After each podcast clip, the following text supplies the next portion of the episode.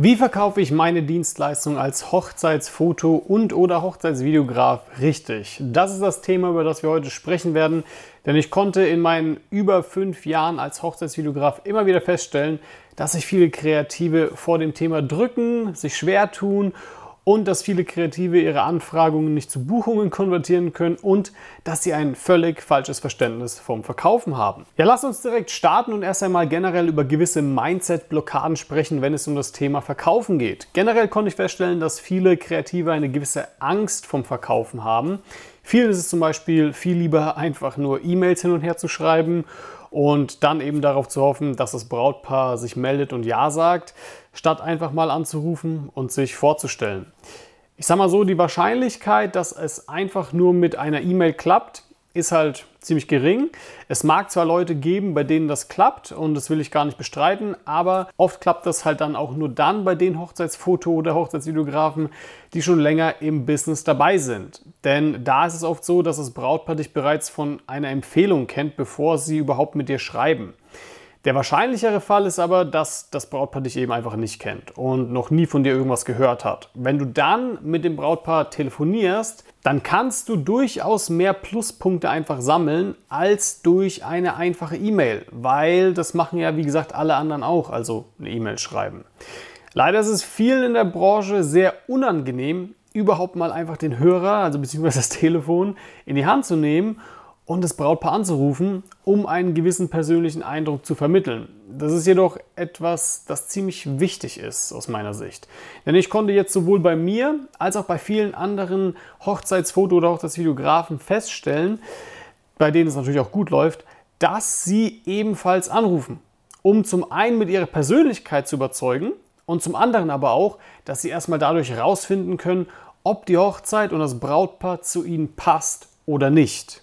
Okay, aber kommen wir zu einem weiteren, aus meiner Sicht, großen Mindset-Problem. Was ich oft höre, ist, dass mir Hochzeitsfotografen oder Hochzeitsvideografen sagen, wenn ich mich persönlich ja, mit einem Brautpaar treffe, dann schließe ich zu 100% ab. Und sie denken, sie wären auch richtig, richtig gute Verkäufer, weil das ja immer wieder klappt. Okay, und dann stelle ich oft so die Gegenfrage, Wissen deine Brautpaare denn auch deine genauen Preise? Also kennen sie deine Preisliste, bevor du dich mit ihnen triffst? Die Antwort dazu ist, ja, die wissen das. Okay, und dann sind wir hier in einem Punkt, an dem man nicht mehr wirklich verkaufen muss. Denn wenn der Kunde praktisch schon deine Preise kennt, ja, beziehungsweise deine Preisliste, und er sich danach auch mit dir persönlich trifft, dann hat der Kunde sich schon, beziehungsweise das Brautpaar, hat sich schon vorher entschieden. Du musst dann nicht mehr verkaufen. Weil das Brautpaar weiß schon, bevor sie zu dir kommen, welches Paket sie nehmen werden. Das kannst du ungefähr so vergleichen, wie wenn der Typ an der McDonalds-Theke sagt, ja, jeder Kunde, der zu mir an die Theke kommt, dem verkaufe ich zu 100% auch einen Burger. Ist ja auch kein Wunder, weil der Kunde, bevor er an die Theke geht, auch schon zwei Dinge weiß. Ja, er weiß zum einen, welchen Burger er will und er weiß zum anderen, wie viel das Ding kostet. Da musst du halt auch nicht mehr verkaufen. Genau dasselbe ist es halt mit Brautpaaren, die bereits eine Preisliste kennen und zu einem persönlichen Gespräch zu dir kommen. Verkaufen ist nämlich schon eher folgendes aus meiner Sicht. Angenommen, dein Brautpaar möchte einen Hochzeitsfotografen für 2000 Euro buchen und sie haben sich auch genau diese Zahl in den Kopf gesetzt, aber du schaffst es, dass dieses Brautpaar doch dein zum Beispiel 3000 Euro Paket nimmt. Weil das, meine Freunde, ist eher Verkaufen. Du hast es nämlich dann geschafft, dich nicht unter deinem Wert zu verkaufen, beziehungsweise hast den Preis genommen, den du eigentlich wirklich nehmen wolltest, indem du dem Brautpaar deine Leistung so gut kommuniziert hast, dass sie froh darüber sind, deine Dienstleistung in Anspruch zu nehmen, weil sie wissen, dass du der Richtige für ihre Hochzeit bist. Natürlich setze ich jetzt aber auch voraus, dass du an ihrer Hochzeit dann entsprechend einen guten Job machst wenn du natürlich auch so einen hohen Preis aufrufst. Ja, das Ganze musst du natürlich rechtfertigen.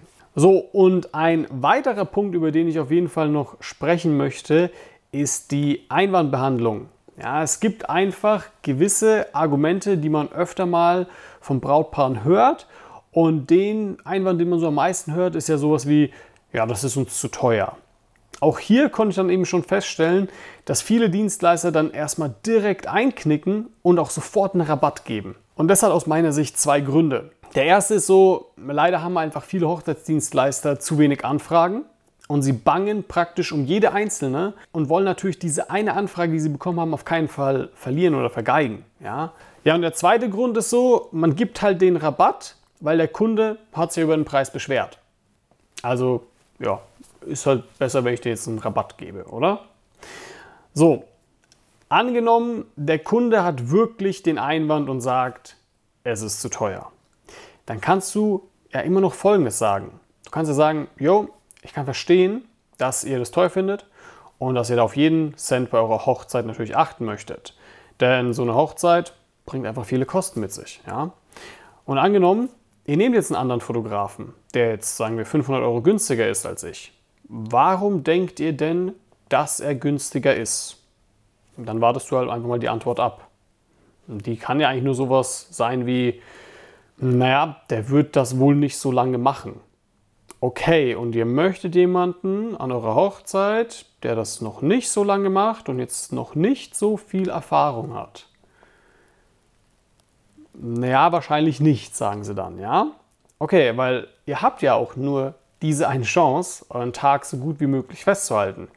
Ihr könnt ja nicht am Hochzeitstag das Ganze kontrollieren oder schauen, ob der Fotograf auch seinen Job richtig macht. Wollt ihr das wirklich riskieren? Nee. genau, und ich vermute, dass ihr jemanden wollt, der unauffällig euren Tag mitbegleitet und natürliche Fotos von euch macht, die authentisch sind und natürlich euch nicht irgendwie komisch posiert und so weiter. Weil genau das bekommt ihr eben mit mir. Ja?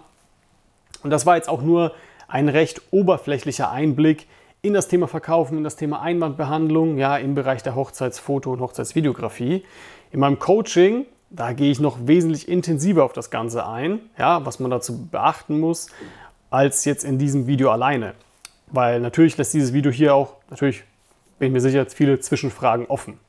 Deshalb, wenn du momentan keine oder wenig Anfragen erhältst oder du nur Anfragen erhältst, aber diese nicht umgesetzt bekommst oder du höhere Preise nehmen möchtest oder du möchtest dich generell als Hochzeitsfoto- oder Hochzeitsvideograf selbstständig machen, aber dir fehlt die Richtung und die Anleitung dazu, dann kannst du dich gerne bei mir melden und dich für ein kostenfreies Beratungsgespräch auf walterweber.de eintragen. Ich verlinke dir das Ganze hier mal rein und ich freue mich darauf, schon bald mit dir zu sprechen.